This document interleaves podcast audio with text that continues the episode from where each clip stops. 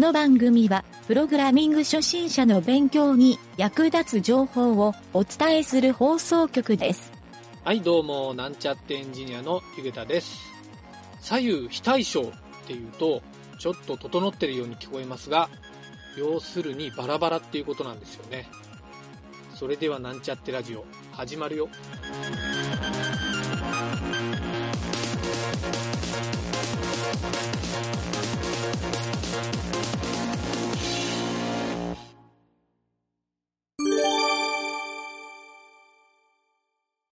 はい、それでは、サーバーについての基礎知識。えーこれのですね、第2回目になるんですが、今回はですね、サーバーは単なるパソコンであるという話をしてみたいと思います。えーサーバーがですね、苦手なエンジニア、プログラマーの方や、えーフロントデザイナーの方などはですね、えーサーバーについて少しえーわからない点があるというのは僕もよく理解はできるんですが、まあ、サーバーって実は、えー普段みんなが使っているパソコンと全く同じであるというふうに考えてみるのはありかなと思ってですね、えー今回はそういう話をしてみたいと思います。まあ基本的にですね、Windows でも Mac でもですね、まあ Linux でも大体の OS はサーバーにすることができるんですね。えーもちろんそのサーバーにするモジュールの、モジュールというかソフトウェアですね。ソフトウェアをインストールすれば、それをインターネット上に置くと簡単にサーバーにするっていうことが全く問題なくできてしまうので、えー実はまあサーバーに自分が普段使い慣れてる OS を、えーセットするっていう手もなくはないんですね。はい。ただし、えー最近の主流はやっぱり Linux、えー昔はですね、実は有料の、えー Unix の OS とか、まあ、Linux も有料版があるものも多くあったんですが、最近ではもうほとんど、えーオープンソースの Linux っていうのが主流になっていて、まあ、コストもかからないので、えーそれを使うケースが多いので、えー結局 Linux がわからないという人が多いと。はい。もちろんちょっとそこに付随するいろんなスキルとか、えー学習しないといけない内容もあるので、えーそれも難しいんですが、やっぱりざっくりサーバーが苦手ですっていう人も、えー未だにですね、多くいるらしくてですね、まあ、僕の周りも結構たくさんいるので、えーまあそういった人はですね、実はちょっと普通のパソコンであると考えて苦手意識をなくしてみるのはどうかなということですね。はい。まあそれではですね、実はサーバーって一体何なのっていうふうに疑問に思う人もいるかもしれないので、えーちょっとそれにお答えすると、基本的にはインターネットでアクセスできるグローバルに置かれているものを、まあ、一般的にはサーバーっていうふうに呼ばれているんですが、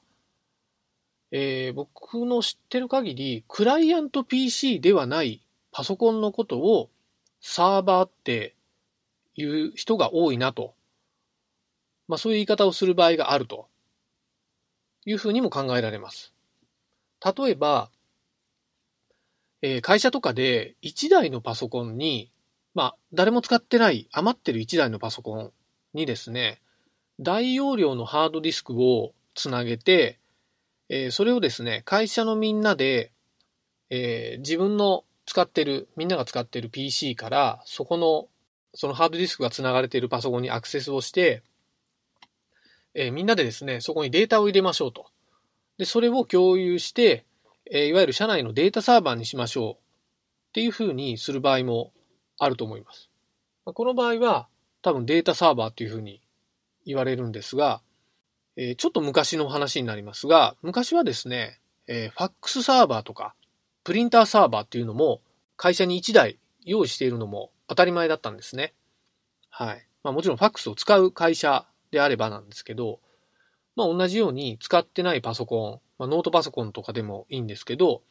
これにモデムをつないで、えーパソコンをですね、立ち上げておくと、ファックスが来たらパソコンの中にデータで取り込まれるんですね。まあ、大体 PDF か JPEG で取り込まれてたんですけど、えーで、取り込まれた時に、メールとかですね、ちょっとお知らせが各クライアントに行くようにしておけば、結構便利に、えー、出先とかでも見れる状態になるっていう使い方をしている会社も多くあってですね。あと、プリンターサーバーっていうのは、プリンタードライバーを1台だけ入れておくことで、えー、他の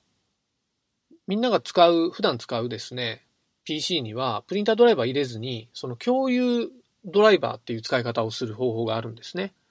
はい。こういうふうにして、プリンターサーバーを1台立てておくと、非常にですね、結構ドライバーの管理とかが便利にできるっていうような使い方をしていたんですが、ま最近はですね、えプリンター自体が結構共有機能を持ってたりするんで、まあ、ドライバーは必要になってくるんですが、えドライバーもオートアップデートとかできる世の中になってますから、あんまりこのプリンターサーバー自体も効かなくなったなという感じがします。はい。まあ、そんな感じでですね、なんか自分が使う、普段人が使わないパソコンのことをサーバーって言ってたなっていう、ちょっと昔話になりますが、そんな感じだったんですけど、まあ一般的には Web 上に置いてあるパソコンのことをサーバーっていうのがやっぱり一般的なんだろうなと思いますね。はい。まあちょっとまた余談なんですけど、あの、えー、まあ Photoshop、まあ Adobe の製品ですね。Photoshop とかイラストレーターとか、えー、昔はですね、パッケージソフトだったので、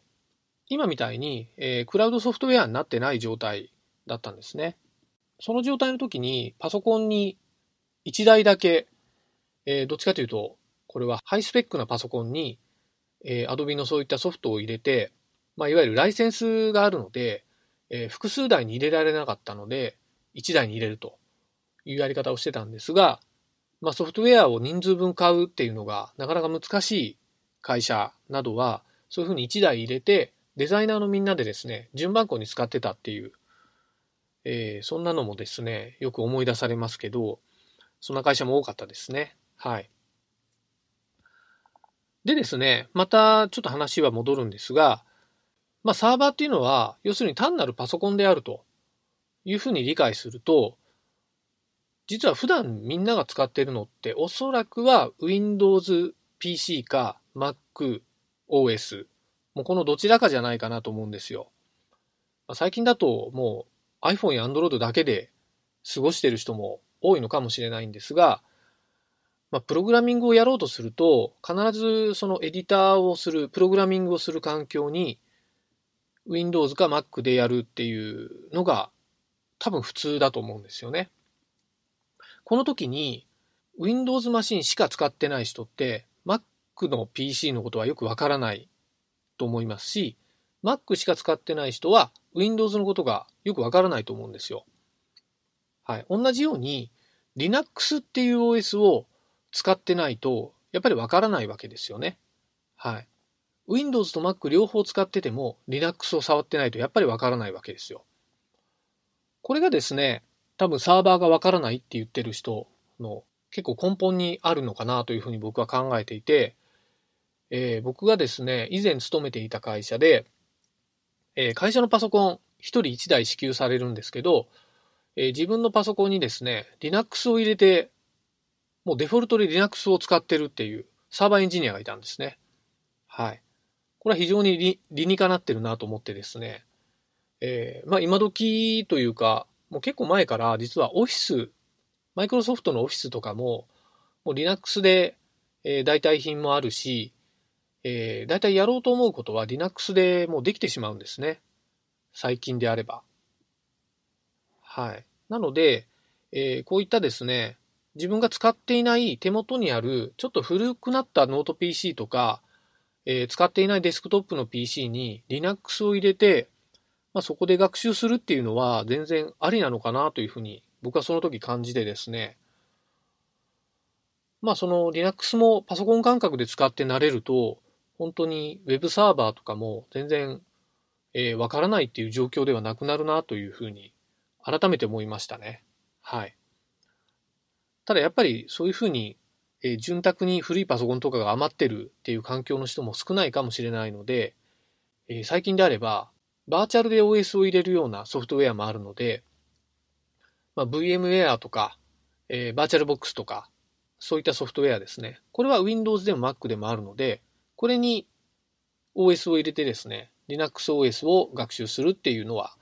一ついい勉強法かもしれないですね。はい。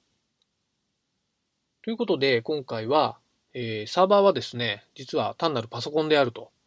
いうことを理解してもらうためのお話をしてみました。はい。えー、次回もですね、ちょっとこのサーバーについて、いろいろとですね、ちょっと先は長いんですけど、いろんなことを話していきたいなと思っております。はい。何かですね、こんな話をしてくださいっていうのがあれば、お便りをいただけると、えー、そこについてですね、ちょっと僕なりにいろんな話をしてみたいなと思いますので、えー、よろしくお願いします。はい。本日は以上になります。